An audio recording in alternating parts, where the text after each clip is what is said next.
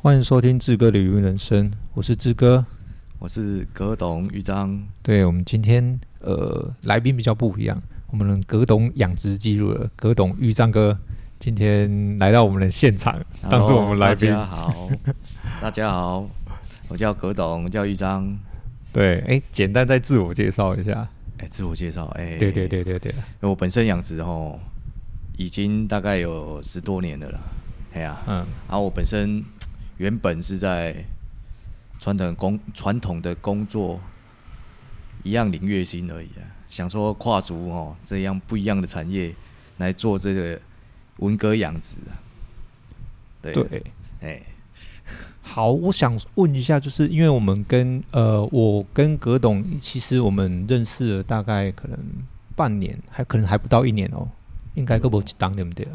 应该没有。没有，没有没对，有就没有在这当中，其实葛董他的一些养殖的经验跟技术，其实都远在呃我们的，我觉得啦，在我们一些可能东石的一些青年或什么之类，它是一个标杆，就是它的养殖的育成率啊，或是说它的技术啊，还有它的认知一些东西。然后是刚好，其实我都有在一些可能 FB 上面 po 脸书或什么之类，然后有一天葛董突然看到我，他说他想要来看一下，就是这个年轻人是怎么养殖的，或是有什么观念之类，然后我们就开始交流，然后交流之后，我们就一起在嗯，东石这当中一直在寻找呃一些伙伴啊，或是说可能诶有在养殖的人，然后我们慢慢的就是开始一起合作，或是说我们开始已经有了产销班，然后我们会一起去上课。像今天突然呃玉章哥突然就找我说，诶，b o day 五节课，你刚好被 key。我说：“诶，是今天吗？我就不知道，然后就不小心被他找去上课了。就上完课，然后我想说，哎、发个便当回来，那直接来这边就直接录录 录 podcast，然后再来就开始讲这样子。对啊，那我简单先问一下，跟大家介绍一下，葛董的话，你是如何踏入养殖业的呢？在这一块，养殖业哦，对，应该怎么说啊？应该是算是 one more 回来坐月子啊，啊，然后刚好丈人哦，然后年纪也比较大，想说哦，可能就是可以帮忙他哦，做一些分担的工作了。是啊，后来就是学习了之后，才觉得真的养殖水很深，真的需要把它透彻，才能够把养殖的技术更精进。是，你有想要提一下当初那个什么，嗯、是怎么怎么跟你讲说，你不是讲什么，你你月薪看偌济呢？可哦，能、懂懂懂懂，没对错对对没错没错。就一般假头咯吼，一般那个上班族就是三万多块了，顶多三万多块，他会觉得说，哎、我们没有这个能力，可以说养活我们的下一代，所以当然他会希望说，但你是要赚多一点。你那时候况且那时候还没有房子啊，我想说，啊，那如果养殖的时候，我那边工作可以兼顾以外啊，然后再来就是，如果可以可以再多一份一样同等的薪水，是不是我就，哎、那那如果讲起来大概七八万块的话，大概我就可以生活就可以比较好一点啊了、你你的意思是说，你就是一般的工作，然后再接着接养殖这一对块哦如，加如起来果的嘿话，如如果加起来哼哼哼月薪有 到七八万块的话，我会觉得说，哎、这样对我就很不错了。嘿是是是，所以对那时候就是呃，岳父他是希望说你要就是除了原本的工作之外，也是要兼着养殖，对不对对，就兼着养殖，然后再就是可以分担他一些劳力的工作。然后哦啊我，想说，可以多一份薪水，那当然对我来讲的话是会好的比较好的，对对对就用业余的时间来做这些工作，对，才呃才投入养殖业这一对，才块，投入的。对对那在养殖这一块的话，其实嗯，其实时间也蛮长的，对不对？哎整体目的前时间是，目前是嗯啊，可以可以告诉我们的年资大概多久吗？我年资大概十三年了，今年就跨入十三年了。今年就跨入十哎三是年，真的是年资很够，而且玉章哥其实也蛮年轻的。啊，没有，已经四十级了。不会不会，我觉得在我们都算青年， 都算青年。其实哦，我那时候是参加县政府啊，真的认识良知这个食欲达人，哎真的不要这样子 哎因为我我本身啊，我想说奇怪，这县府的一些课程啊，因为呢，我那时候参加新创吧，新创基地是，所以那时候有县政府有安排来我们来实地勘察那个产产地，产是地对是，所以我想说，哎、我对于食育教育这种哦我是很模糊的。对对哎对呀，，我想说，可不可以来看一下，到底人家是怎么样做这些事情呢、所以我会有比较另类的看法。啊，对对哎呀对，我想到了，就是嗯，刚刚玉章哥讲的是那个时候我在安排那个劳青处，然后刚好就是有游览车，就啊是对对想要对对直接来呃我的这边私域教育的一个参访之类，然后我讲个嗯、呃可能体验活动啊，对对让大对对家对摸啊，然后哎呀，反正就是那那一场也是很紧张，没有，那时候很好奇，到底到底这人年家轻怎么人弄的？在搞什么？ 什么叫食育教育？是什么叫食农教育？因为我我我那时候的看法就是觉得说，哎、有一群人，也不是说一群人，啊就有一些人哦，在这种地方、这种产业哦，我我干嘛讲鸟不生蛋的地方，为什么能够搞得好像如此的，很多人都会来关注这一件事情呢？是是是，对啊，啊，也是打破我原本的认知啊。打破原本因为认知原，本对啊，我也想讲啊，这库拉尼啊，我下面啊，啊这库追啊，然后里面就养几只鱼，然后虽然我们是养殖贝类啊，但是一般外人他来看的时候，他就啊只有水而已啊，只有鱼啊，是啊啊到底有什么好看的？到底有什么好看的？ 对， 就是那时候诶、是那时候会想说，应该是、呃因为因为我知道玉章哥之前在养殖院都是自己默默的在付出，都没有去跟人家分享，或是连附近的林池啊，其实也没有到呃太多的交谈，对不对？对啊对啊那个时候是为什么会嗯有这种因想法，或是说为什么不想要跟人家多交流呢？应该是说我回来到这个环境里面了、因为我我也算返乡青年啊，回到是这个环境里面，我会想说我没有背景啊，我也不认识谁啊，是我就是想说只要搞完点人啊搞歹开康奎这喝的喝啊，哦，嘿就是我很觉得单说纯的，诶、我只要把基本功练好，是相信有一天呢、啊，别人也可以看得到我、啊。但是哦往往是有时候，这在这种乡下地方，可能就是，哎、对外的资讯可能没有那么多啊，是，还是要往一些政府的资源啊，还是说可以认识其他的人，不一样的人啊，对对啊对。一样在这个同产业的人，所以其实你也是大概这一一年或是这两年才开始，就可能参加一些，比如说一些可能跟跟青年比较有接触，或是说跟学校或是跟对，县府的单位比较有接触，啊，对不对对对，哦，真的是这样子哦哎。嗯因为我原本我觉得有一群人啊，像像我们一样，都是默默地在在做这些事情，但是往往都是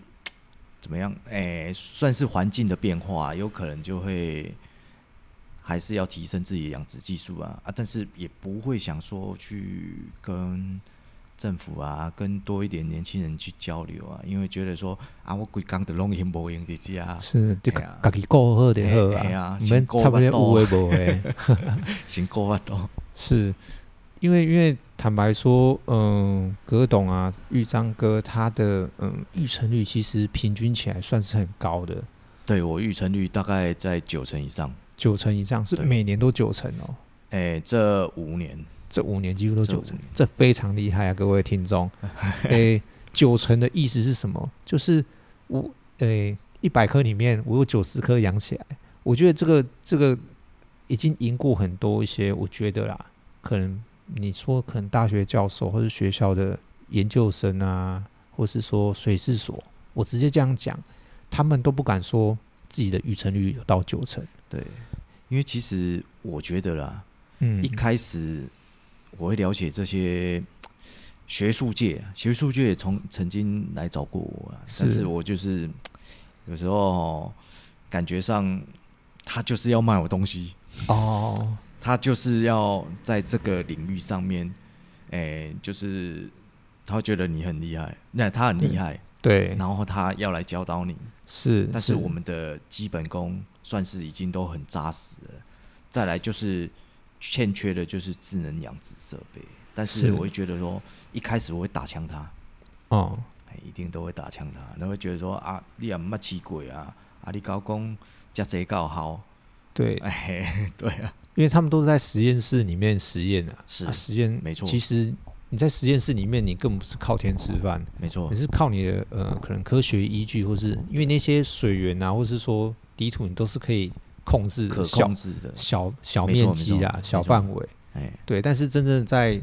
呃养殖的实养际殖的对环境底下，实战经验不足，对不足对，，没有办法，没有办法太客观说你这个方法就是对的，对，对，一定是很多变数在没错，对在老天爷下面，其实你的变数非常多，没错，没错。我觉得还是要有一些基本功，你才能够知道每一件事情它要怎么去应用它，要怎么对去，诶、包含看水色好了。有的人是觉得水色这这种东西是没有数据的，哎呀、对只能靠经验，对，对就是只有靠经验啊。但是，一般你会看这个水色，基本上你你像喜欢丢人啊，有时候摩托车骑过来就知道，哎、你蛤蟆有在大哦，嗯，没歹，继续保持落去。对哦，我马西去往那讲过，诶，他根本没有下去摸，看到最对新后一直接躲掉就后悔呢，对他就会知道说你这个大的很好，但我们是每天都要下去摸，对我们当然知道会打得哎很对好，没错哎呀没错哎呀，所以所以就是其实不管是水色好跟坏，那个是很吃经验的，那有时候是嗯科学数据没有办法去支撑这件事情，我觉得啦，对，我觉得有时候嗯可能有一些人会觉得好水跟坏水，可能大家的认知不一样，对对，譬如说，哎，假设这池水红红掉了。是有人就觉得是好的，但有人就觉得是坏的。是对，这是没有没有一定的，但是有绝对些的，对，但是人有有些老一辈人，他们看经验就知道这个红是好的，是坏的，对，或是这个红是呃有问题的，要对赶快出入水之类的。爱出力水，嘿，嘿嘿爱往对水，对对对哦对。那我们在那些遇上哥利东西啊，那去去知道这个水色是好坏，你比较喜欢，或是说你可以描述一下你觉得认为好的水色吗？其实好的水色哦，好的水色就是煎鱼有一点细藻，然后再带点绿绿的、绿绿的绿藻，哎，但是要能够看得到底部，嗯，我觉得因为因为我觉得听众有点模 糊，怎么怎么有办法用肉眼看得到对细没藻错呢？对不对？没错，这需要的就是数据啊。但是一般他们老人家来就是，哎，像底土啊，包含有没有养分再让它吸收，这也有很大的关键要点呢、是是对是啊，每当掏肠哦，嘿，对， 无伊窟地吼，大概有有一个咱讲的迄个土肥土肥啊，好好好好，它是不会完全都是白白啊呢，北北艺术家那嗯白白的，就是直接看到好像就是就土直接泥土这样，泥但是土的你要颜看到色它的泥土哦是有点带红带红的，带红，然后在上面一然后层这样在子，上面层有一个薄膜，好好像有一点啊水要有带点油脂，水要带点油脂，啊对，又有一种会有反光的效果，然后水又不能太清澈。是是是，我操，这真的是美美嘎嘎， 对我相信 各位听听得众模糊。 对一定听得很模糊，什么叫做土？它要带一点红红的，它不能完全是土色，它有点红红的是在呃土的上面，那个表示这个土它会有一点肥分，对，对它，它是有一点，它那个红色是，嗯，我觉得应该是藻类，一个底栖的藻类，对，它在下面，它不是在上面，它是一个底栖的藻类，表示这个土有肥分。那再来，它的水会反光，或是说它有一点油脂的话，这个代表什么？这我就不清楚了，可以再简单的解释一下吧。这个油脂哦，对，代表这个水的，哎，我要怎么说？ 怎么去解释会比较好？因为它，表示有藻类嘛，哎，对它，人人家说，哎，还是像这个水油比较光油肥光的，对，那种那种肥哈、不会过于太肥，但是它又煎于，哎，没有水色还是有水色的，哎，它就煎鱼在这个中间，这是这真的要去拿捏啦。是我我知道大家很模糊，那我们其实也是很想要解释比较好一点。我觉得，嗯，我我的经验呐、我讲我的经验，有时候你可能早上可能起雾的时候，或者说空气比较不好的时候，你的水上面会有一层，那一层东西我觉得不太好，有点像油沫那样子。对，但是是这种油沫有时候它是藻类死掉的那个油沫，哦，对你可能是白亚铁轨其实它会一层哎起来，但是你讲的应该不是这种油墨，不是不是不不是是这种油墨，是这种那种油墨，就像我们下完那个鳗鱼粉、哦，是文蛤粉那种油光油光的那种，有带点蛋白质的是的那种模糊感觉的感觉，模糊对的感觉，它不是完全就是很清澈这样子，如果像你说的那个白雾状，就有可能文革有开始有一有点开问始题，怪怪的哦。是我知我知道那个，嗯，我们再简单解释一下，因为其实大家看的水色不一样，像你看于尚哥他就会去考虑到反光的那个色泽的状况，但其实这个真的是很有经验的人，他们这样一扫过去好几次，就有一次它特别会反光，对它的反光度特别好，嗯哼哦，这种我也觉得很厉害。那还有一种早色，我们今天讲，我们偏向，咱们先多点早色这个问题好了。有一种它偏向是，嗯，应该会是像那种，嗯，我想一想啊、这个早色它，我觉得会像游泳池这样子，它那个呃光照下去的时候，它的底部那个反光会对很其实我现在目前很为扎实，目前我的尺就有这个状况，是是是一，尺是非常油光，对对对它，一尺就是清澈透底，是完全没有光泽，是反而这样有一点会让日照直接渗透到底土，让底土它的那个它的热能气能见光很很强，对。就是好像那是我感觉它它是整个没有就好像水色的感觉，对，就好像没，诶、像像那个地球外面的那个， 地球外面的是什么东西就像那个大气层一样，它是有一个保护膜在外啊面。啊？对是是是那种保护起来的话，它相对在养殖文蛤会比较顺畅。哦嘿。我喜我喜欢的那个水色是，呃它真的有在吃，然后吃的很干净，就是藻类好像快要被它吃光，那个光线打下去的时候，直接直直接吃哦，对，直接照到土底，那很像是那种游泳池的那种反光，哦，有有有这样子的，不知道你有没有看过？诶、但是那是比较比较不好的，对，已状经况快下吃，已经快吃光了。对，没错，它你要已赶经快补补对东西下去。类似像岛藻也会这样，哦德岛泽藻也啊德啊泽不德西那个，它把藻类已经都快使用完毕了，是然后是你是要再补新的藻的话，你需要一段时间啊。嗯所以嗯。对，所以在这当中的话，其实你对水色其实要有很多经验。那你有遇过什么样的瓶颈吗？譬如说你你这后五年养的很好，那前五年呃的瓶颈大概会是落在什么地方呢？瓶颈哦，是因为其实养殖哈，养殖越长的时间哦，我会觉得说，你越透彻这一件事情的时候，你会觉得绑手绑脚。哦，对，有你刚刚有提到，哎就是你学到越多东西的时候，其你实会哎，你更就害怕。对，更害怕。是我当时啊，人人咧讲讲我者吼，当时啊，反正他成就可能会比较好啊。是哎是，没错。所以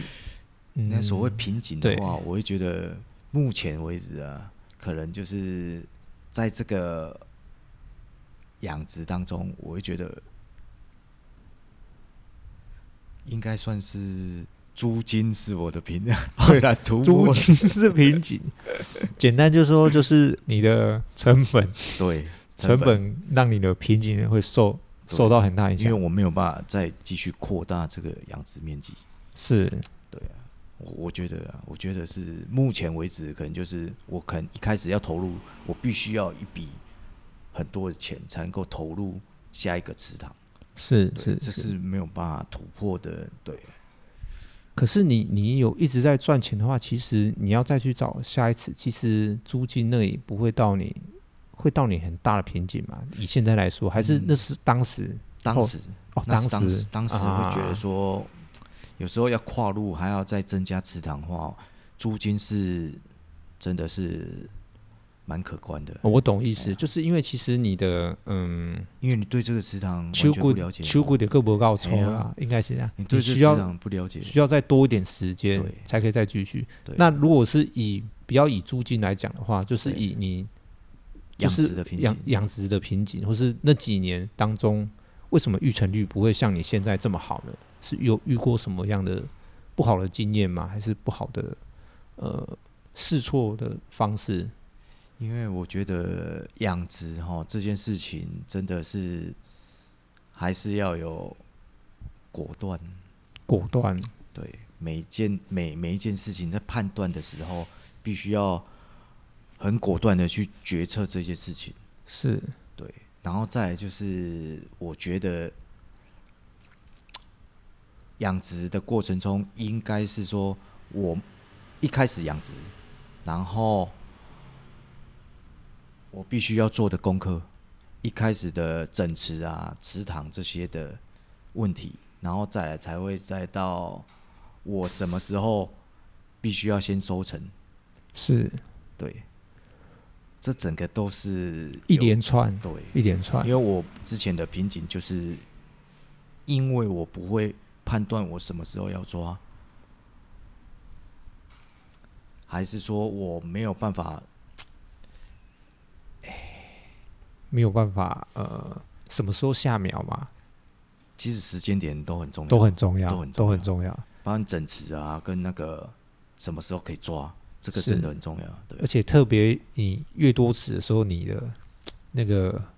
混呃脑乱筋会感越混乱。混乱感，对，你会觉得说，哎、这里收完之后，我再来顾下一次，或是哎、这一次弄好，我再顾下一次。那有时候那个时间可能就错时过间了。调配。对，对时间调配这是蛮重要的。目前我养殖五甲地大概在七尺左右啊，其所以我实想说，未来有可能就是把它可以到 SOP 10弄甲好哦，还十是甲二十甲，是然后把它做成可以每个月收成，哦，每个月收成每。个月每个月，这每个月收成的话，那你就会会不会影响到你的嗯收成最好的时机或是季节？其实今其实现在养殖文蛤基本上都是全年都可以收的，对对对对啊，，龟就年弄让修阿巴汉宅啊龟年马龙五啊，只不过放养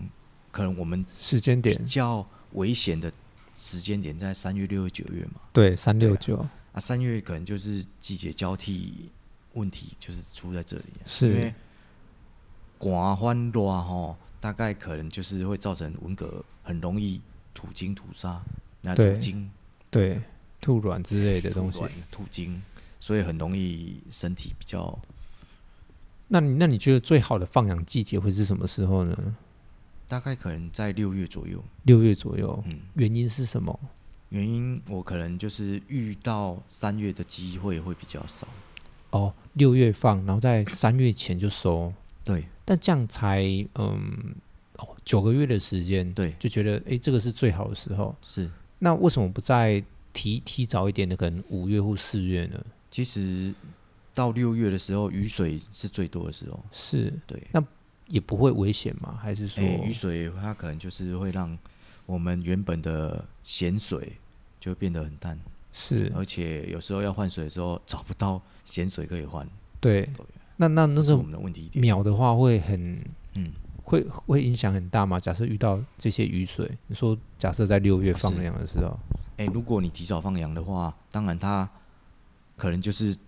来到六月的时候，它已经准备要进百粒了，是诶，被被里面一百粒来啊，所以对有时候那个一百粒它有可能就会在那时候雨水太多而死亡，开始有问题。对，开但始出现问题。但你觉得这些应该不会比呃三月那一波还要严重，对不没对？错所以你你的最主要是想要避开三月这个没错嗯时，间就对了。因为三月过后，哎，三月过之后，可能开始会有一些新苗出来了。对，有些瓜仔啊，而且公古仔啊嘛不要紧，但是 Yeah 至少他已经度过那个危险期了。是对，他可能到六月，因为苗的种苗的话，它比较不怕，咱讲较袂惊惊第二，哦，对特别惊这样的哎，对就是比较不会怕淡水。对，没错，对，他可能就是他这段时间哦比较好放养的时间，是在六月的时候。那什么时候最适合收成呢？收成大概在，当然我们是卖在过年是最好的。哦，过然后年第一批可能就是可以可以在中秋节的时候哦做一次第一次采收，是然后最后一次就是在过年年的时候，过年前过过年年前前，哎可能过年可能早就已经有人安排了，可能就会安排在，因为大概我可能是第一次第一批收成完之后，在第二批就是全起了，哎转起来是了转嘿起，嘿嘿底下大概过了两个月，过了两个月，大概你要的大小大概都可以跟起来啊。但是是在六月放，你要在中秋那时候收是有机会的嘛？假设有诶，有点机会哦，有点难，有点难啊，有对点难。对我对我们养殖的话会有对点我们讲的是嗯，但是那时候是最缺的哦。对对，我们诶、我想再跟大家解释一下，因为我们讲的是最好收成跟最好放养的季节，但不代表我那个季节放养，我就可以到那个最好的季节收，因为我们刚刚刚刚提到就是中秋节跟过年，这时候是最缺文革，或是最大家的需求量是最大的时候，那个对没时候错是价格最好的时候对，所以再怎么样，那那两个时间点去收成的话，是最最棒的时候。一般放假亏哦，我们我我我我有当时咧放，有当时咧会假讲亏一些假亏的，对就是三月过后，对可，能就是三月二三妈祖生鬼，哦， 我记就会的，哎对啊三月二三妈祖生鬼开始会有雨水会来，对，哎，那时候来放养文蛤的苗是最好的时间点。最棒的时包候，含鱼苗也有啊，包含对文哥苗也有，这个才是有点像是嗯，跟着季节季节走。对对，春天就是要放羊，哎对对，春天就是播种嘛，对然后播冬冬天，哎，冬天就休耕啊没，错或什么没之类的，这样子。哎我觉得应该也是，哎呀，老一辈的给我们的原本的观念就是三月的时候，三月二三雨水来的时阵，可能咱讲的春雷。对讲完了就会当开始放用啊，是是是，就好像哦敲锣打鼓，敲锣打鼓也可以开始了，这样子哎，大家要准备起床了，哎，对准备要开始了，对对，要开工了，这样对，子。开工了，对，所以呃，你你也是会诶、像你讲的这种预预预估这种时间，或者说这种季节去做放养吗？还是对其实有时候因为你可能放养比较慢，或者是收成的时间点比较慢的话，会影响到你放养或收成的时间呢？放羊跟收成的时间哦，对，就是你说诶你想要六月放，但是对没有错时候是不是没有办法达到预期？那会影响到你收成的时间，或是影响到你后面再下一批放养的时间。你是怎么去做这个调配的？应该算是，因为我放养的时间大概也都在那边，是只不过我可能就是早收跟晚收而已。哦，早收跟晚收因为像我去年的话，大概也有放到快三月过后三月才过收后成，但才是收成，对，三月那时候死了一批很大一批 很沿大海一片沿哈岸，哈 哈哈对啊，但是我没怎样，哦，你的没有？你说今年吗？ 对啊，今年真的很厉害，哦哦今那年其就实厉我也害很，怕。拢收起来不要紧。没有啊，其对实我觉得我们在养殖哈，基本上不要全部鸡蛋放一篮。我是觉得我还是要分批收成，对这样才能够把我的育成率提高。是你的分批收成是什么意思？一尺里面分批收成就对了嗯没。错，我我可能就是诶、三个月至四个月，可能到达我所养的成数了是，哦，然后我就先采收一批起来。那我先浪过的对诶，啊。新人过我甲大了先摕起来卖，搁系细粒个大嘛较紧啊，啊，不过嗯，哎、我们这可能就是还要再花一次对，但是但是你浪鬼的那个大小颗，如果假设是都差不多大，或是才刚大而已，那样刚喝狼。你说大小差不多，对，譬如说，呃，我这一次我可能是，呃，我有一次有一尺收成，它大概是六分左右，是啊但是可能大颗的没有很多，可能被胡那车底冷沙下呀那样，啊对啊。你搞我都浪。毋过我感觉上无爱伫个应该是说被混爱一半以上，基本上一熊看话都浪得的啊，对，嘿你啊，还还是要考虑到我的层数这样抓起来，我是不是小颗都跟着一起走了？对，啊、小颗对可能就是只有插在那个网子的上下而已啊，对对它对，可能就隔一个网子，它往往下掉就对对 就变对成一半的价格了。对，那差很多，对啊，就哦那差差很很多。多所以我基本上，我如果是这样的话，我会其实可以跟翻商协调，对，就可能我抓起来大颗都给你，小对颗可能我就是我再继十续，包加一包，对小的对，十包加一包，十包加一包，我买拢总小啊拢合理。好好好嘿，好啊，好，我小啊哦是可能就是个再请人家再把它撒撒下去，撒下对去，而嗯且当下可能就是，诶、土壤也有被翻搅过了，对，所以我文革再下去的时候也比较好躲藏。啊，好好，是是是，哦，这个都是有一些，嗯，在一个经验啊，或是说在一个，嗯，对，还是还是真的是经验很重要，因为因为你会想说，诶，已经过，然后顺便把那底土翻搅起来，我在撒苗下去的时候，它比较好躲藏，对，而不是说我、哦可能我在呃放放养的过程当中会有一些问题啊，或什么之类的。对，对，我、哦、这是其实不太不太容易。其实养殖哦还是要面面俱到啊，我觉得还是要顺势而为啊，真的。我是啊觉得如果养殖就是不一定我要养到那么大的时候才能够卖。因对，为我可能就是养到那么大，但是，哎、我们的类似的熊安拉胡纳，拉胡纳克林怎么的拿弄搞啊？孙，我我周围的有可能就会大于六分的。对哦，其实我们养殖自己知道我们自己的文革大小啊，对只不过有时候不太会想去面对说， 哎、当然是会希望说越大越好啊。对对对，一定是越大越好。但是越大的话，风险其实很大对啊，所以对我才会采收，我会把它分成两次。哦。你会把它分成两对，一次我是有先多多宁愿多花一次工钱，也不对要说哦，整个让它有损伤。是是对。那我想问一下，你目前的养殖心得，那个养殖蛤蜊的问题，你觉得会出在哪边？就是我们呃，可能普遍的、啊、你看到的啊，就一些部分问题哦，应该是一开始的整池，哦，整池应该是一开始的整池包含中间育成的话，基本上都是在这个采收的部分，就是是分两批采收还是分一批，只有一批采收。是对啊，啊，这其实还是要考虑到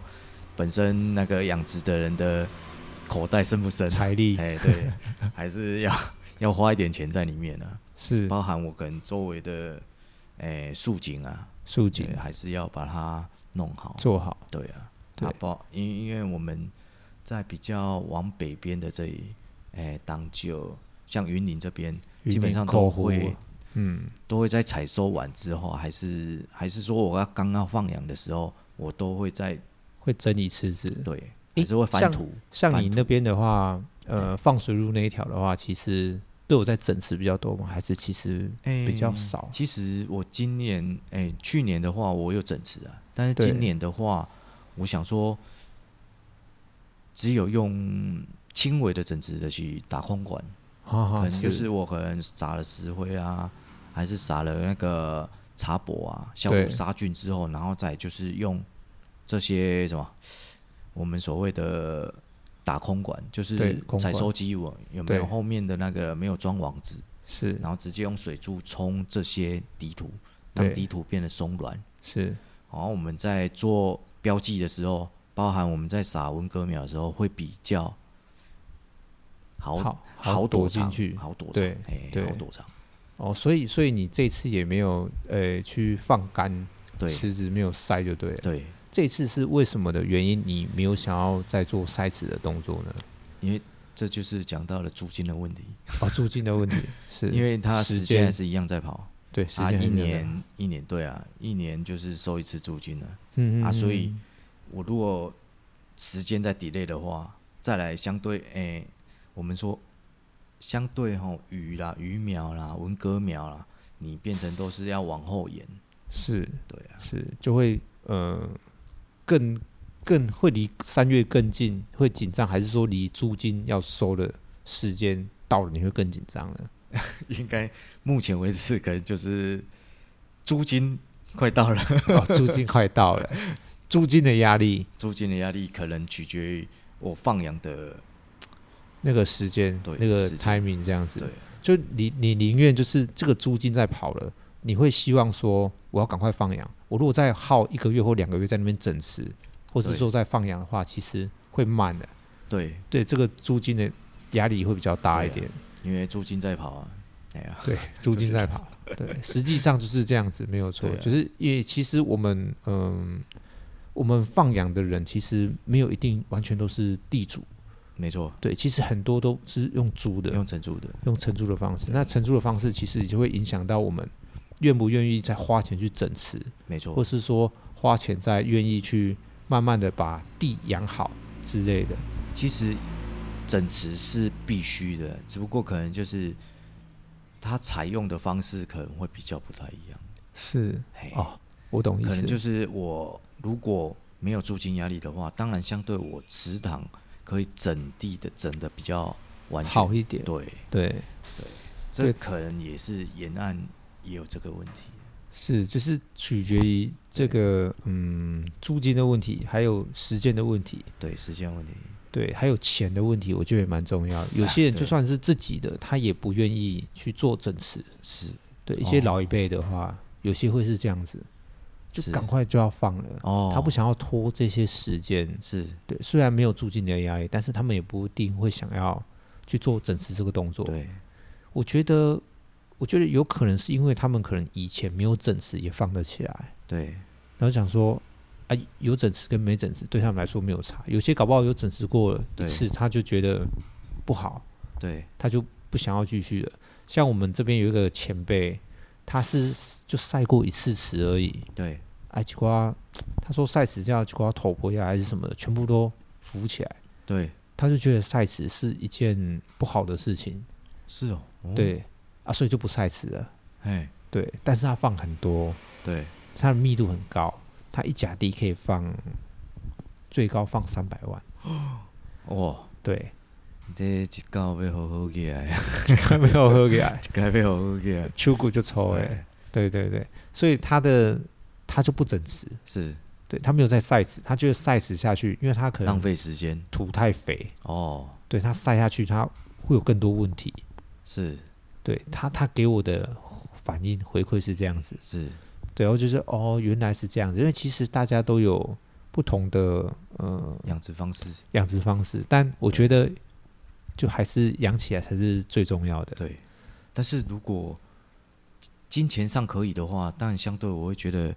真的是要晒池，会晒池对于这个土壤是比较好的。是哎，那你有可能整池的一些方法或是经验给我们分享一下吗？整池的方法哦、对，应该也你都是怎么要？整池啊？我是你都整怎么整池？你你是说我这一池大池的吗？对你放好 的，你觉得怎样整池才是最标准的？最标准的、哦，没有就是租金的问题，没有金钱的问 题，好不好？没有这个压力的问 对，题没有这个压力的问题哎。没对错，哎，算是整池。一开始我觉得还是要看你的土壤的肥沃度，然后再决定我所要的南宫的 deco。 ，deco，嘿对，啊，包含我可插能破就是它的它的我们所谓的泥土是重不重，还是公为的酸碱度。是对，我们要能够判别自己的池塘养殖那么久了，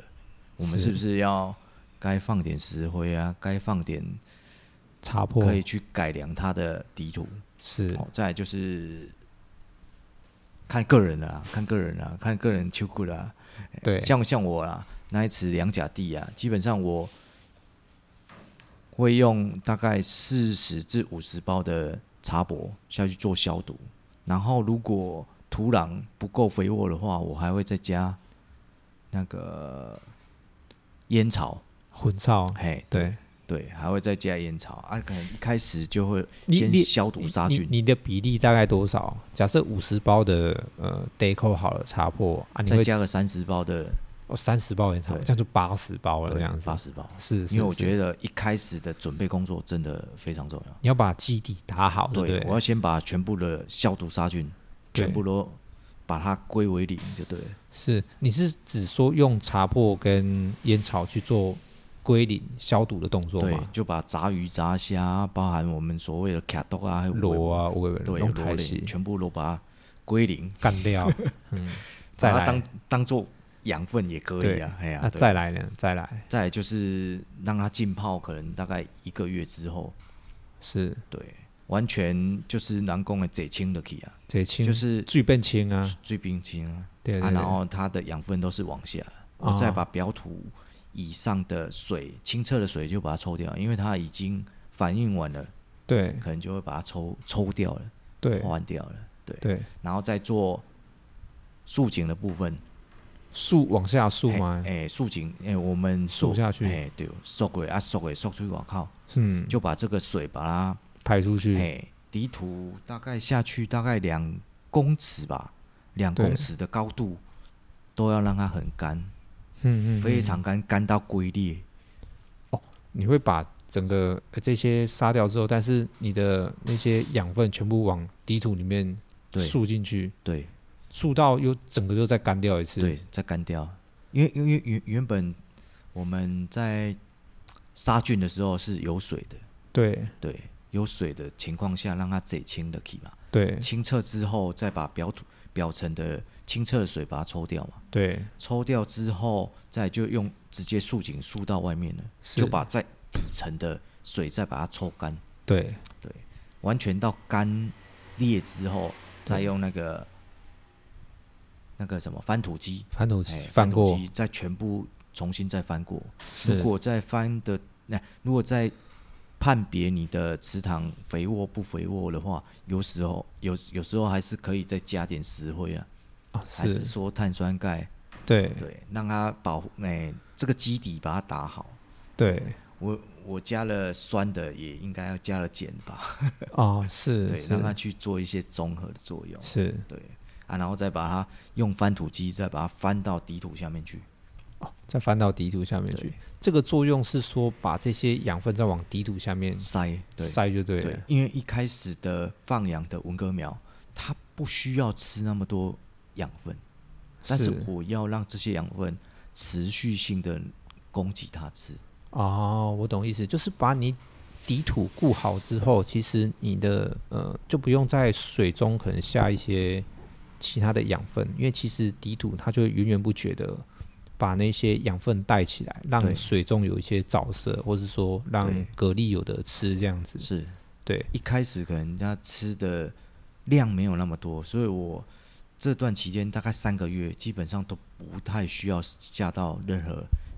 肥肥对料，是是，你只要撒一些什么石是木木鱼鱼配料吃，的，嗯嗯慢火嗯，底下插苦的，对对对对然后对，放一些鱼虾，哎，对对对对，像昂沙还是虾子啊，对 对它对，会去捡拾一些，而且你如果翻搅过之后，它的土壤会比较松软，让对虾子也比较好躲藏。哦，对，是哎呀，都有一些它的道理存在。是那那我想请教，那你鱼的话，你都会放什么鱼呢？鱼哦，对，除了丝木鱼之哎丝外木，鱼之外，还有红山，嘿，昂沙、还有岛阿鱼，岛蛙鱼、还嗯有那个白虾、草虾，白虾草、呃白虾跟草虾，你会混养就对会了，混养在会一起。混养。因为草虾可能成功率不是很高，对，但是草虾可以抑制一些螺类的生长。那白虾没有办法吗？白虾其实它比较属于杂食、欸，是，它什么都吃，是但是它不会，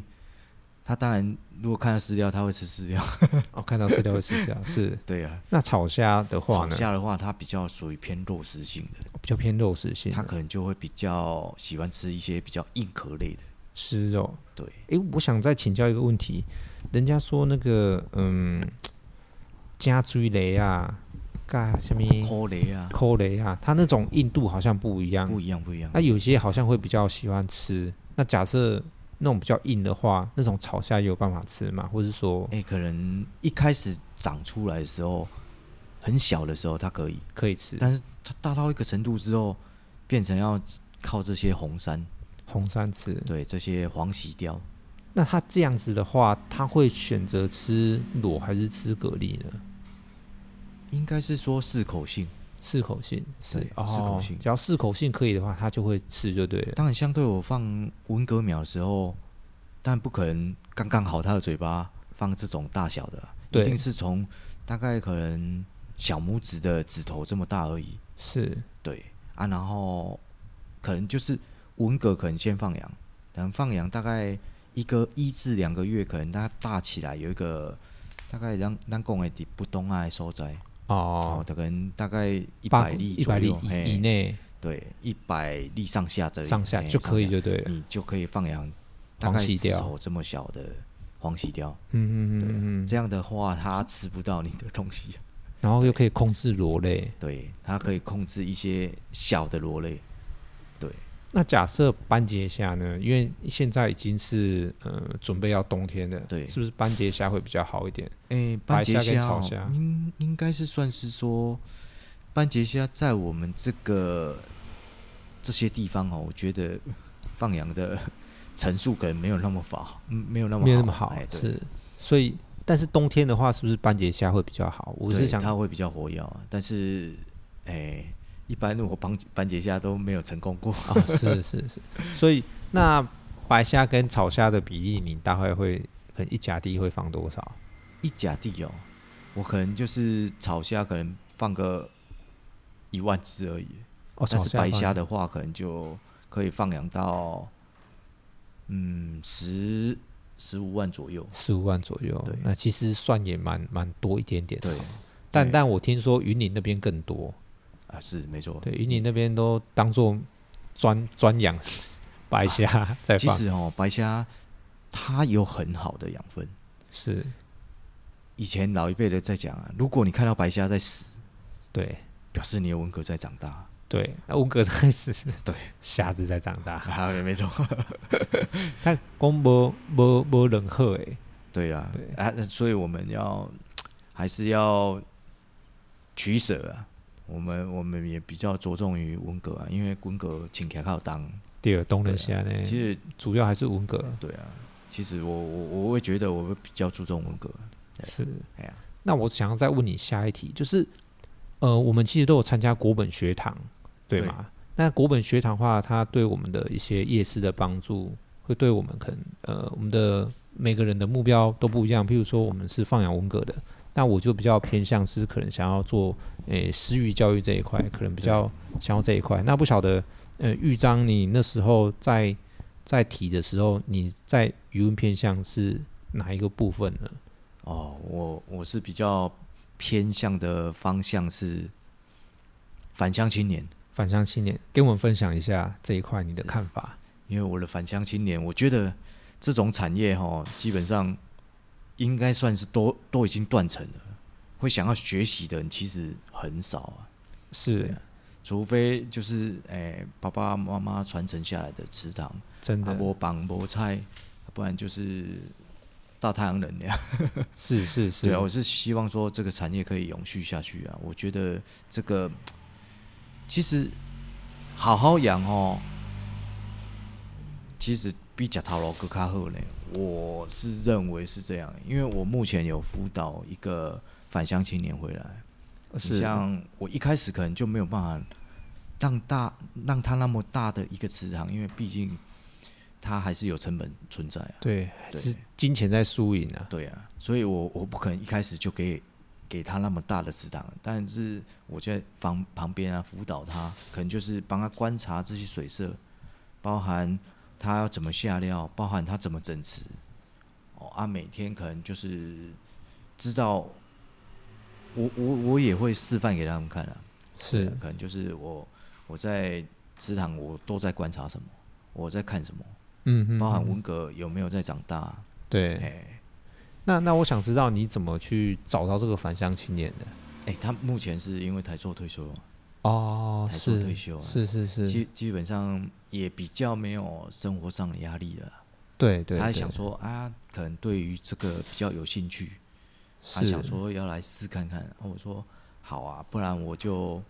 拨个五分地的，先让他去试养看看。是是但是相对租金是他付的，不是我付的。啊哎，那在旁边辅导他，哎，对大我概在要辅怎么导做啊，或对哎什么之类的。包含我们可能选择的苗，包含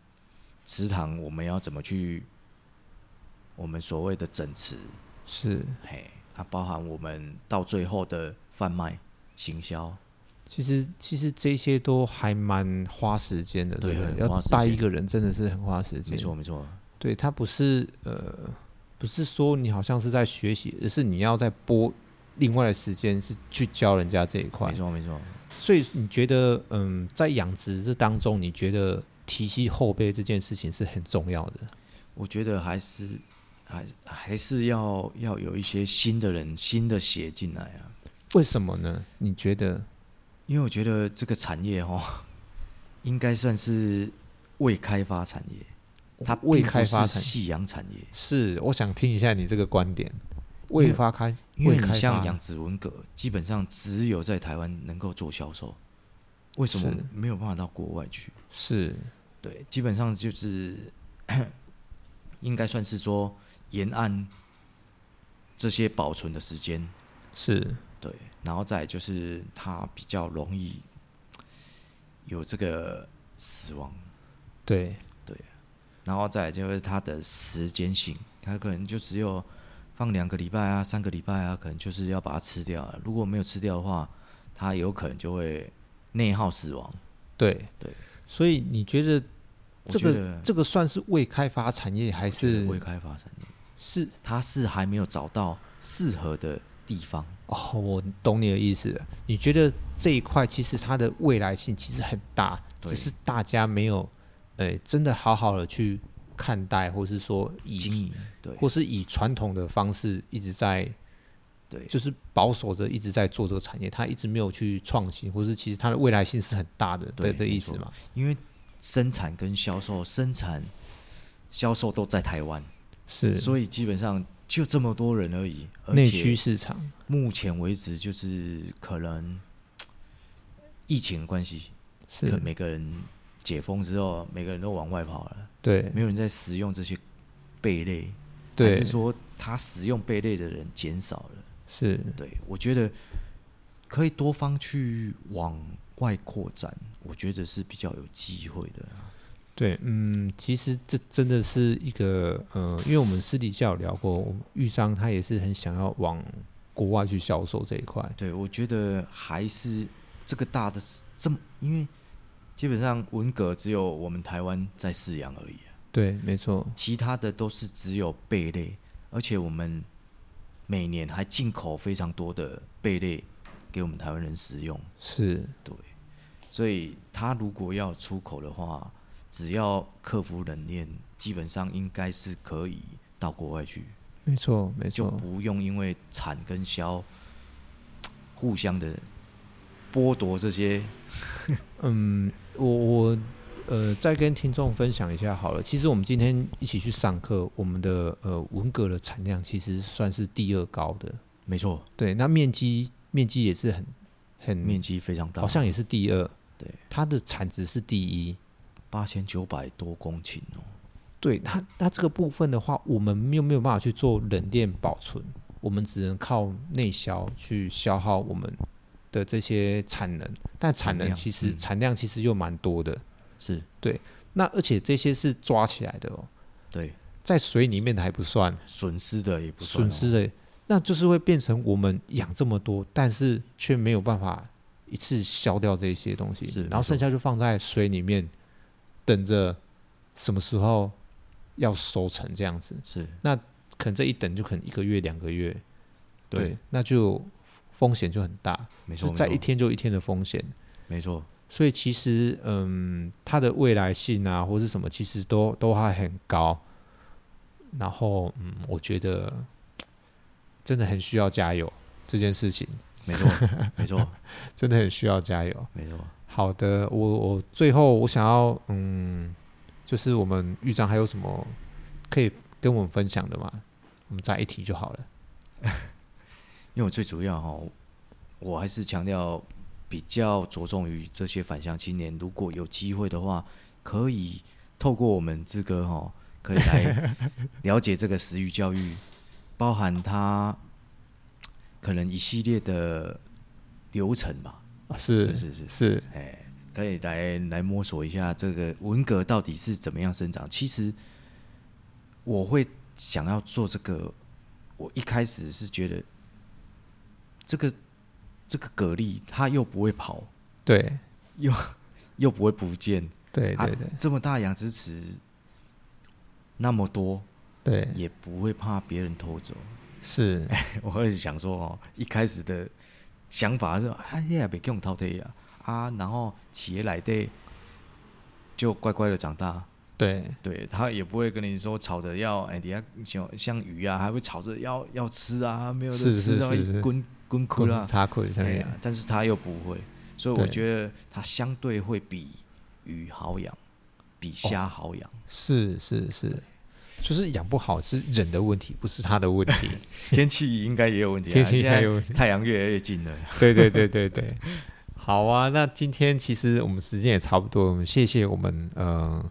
呃葛董养殖机的玉章 哥。对，谢谢志哥啊，给我机会。哎、不要这么说，突然被我拉来哎讲得录一不 下， 没没讲得没，不好，请哎见呀谅。感谢大家。那我们最后再分享一下，如果你对我们的一些呃 p a c k a g e 其实有什么呃意见，或是想要留言给我们建议的话，我们都可以在呃 Apple p a c k a g e 下面做留言，然后给我们五星评论，然后让我们知道说我们哪边还可以做得更好，或是说你喜欢这个访谈的话，也给我们支持一下。那我们今天节目先到这边，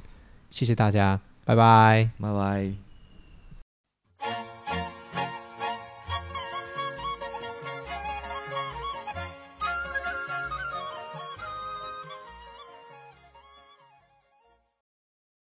欢迎收听志哥的谚语时间，我是志哥。今天我们要教的谚语是：进掉拍残蛮熬当，抓掉拍某一细郎。嗯，这个字面上的意思就是，如果假设我种到一个呃不好的田，或是说可能前期没有弄好啊，或者什么之类，这个田它可能就会影响你整整年度的收成。那我们就要期望呃明年在再继续努力，再继续耕作。那假设你娶到呃不好的老婆呢，那可能就是一辈子的事情了。所以这字面上的意思就是说，如果假设你养到不好的田，没有关系，我们明年还可以再重来，再继续。那假设你不小心娶到一个嗯，可能不是很好，或是缘分不好的老婆的话，那可能就是一辈子的事情了。因为我们呃古早的人哈，不管是娶到好的，或是嫁到不好的，或是娶到不好的，对他们都是一辈子，就是一辈子就跟你耗下去了这样子。所以这个意思就是， 如果娶到不好的老婆，那可能就是一辈子了。所以我们要慎选老婆，就是结婚是一辈子的事情。对，那也期望大家都可以娶到好老婆。嫁到好老公。最后，我们要再分享一个东西，就是呃，志哥的工商时间。我们大概在呃，预计在十一月五号的时候，呃，礼拜天我们会开放呃摸蛤蜊的这个活动。那如果有听众你们、呃、有兴趣的话，都可以来一起来做一个体验摸蛤蜊的动作。因为最后的话，其实呃都收成完了，鱼也签完了。然后再来就剩下准备要晒池，那有一些摸不到蛤蜊，可以请大家来帮忙摸。那详细的资讯我会贴在呃粉砖，因为我还没有规划好大概要呃收多少费用，或是说到时候我们的活动要怎么进行，或是说呃几点啊几点有什么实际教育的呃课程这样子，对，或是说有什么东西可以买这样子。那我们先到这边，感谢各位，拜拜拜拜，下周见。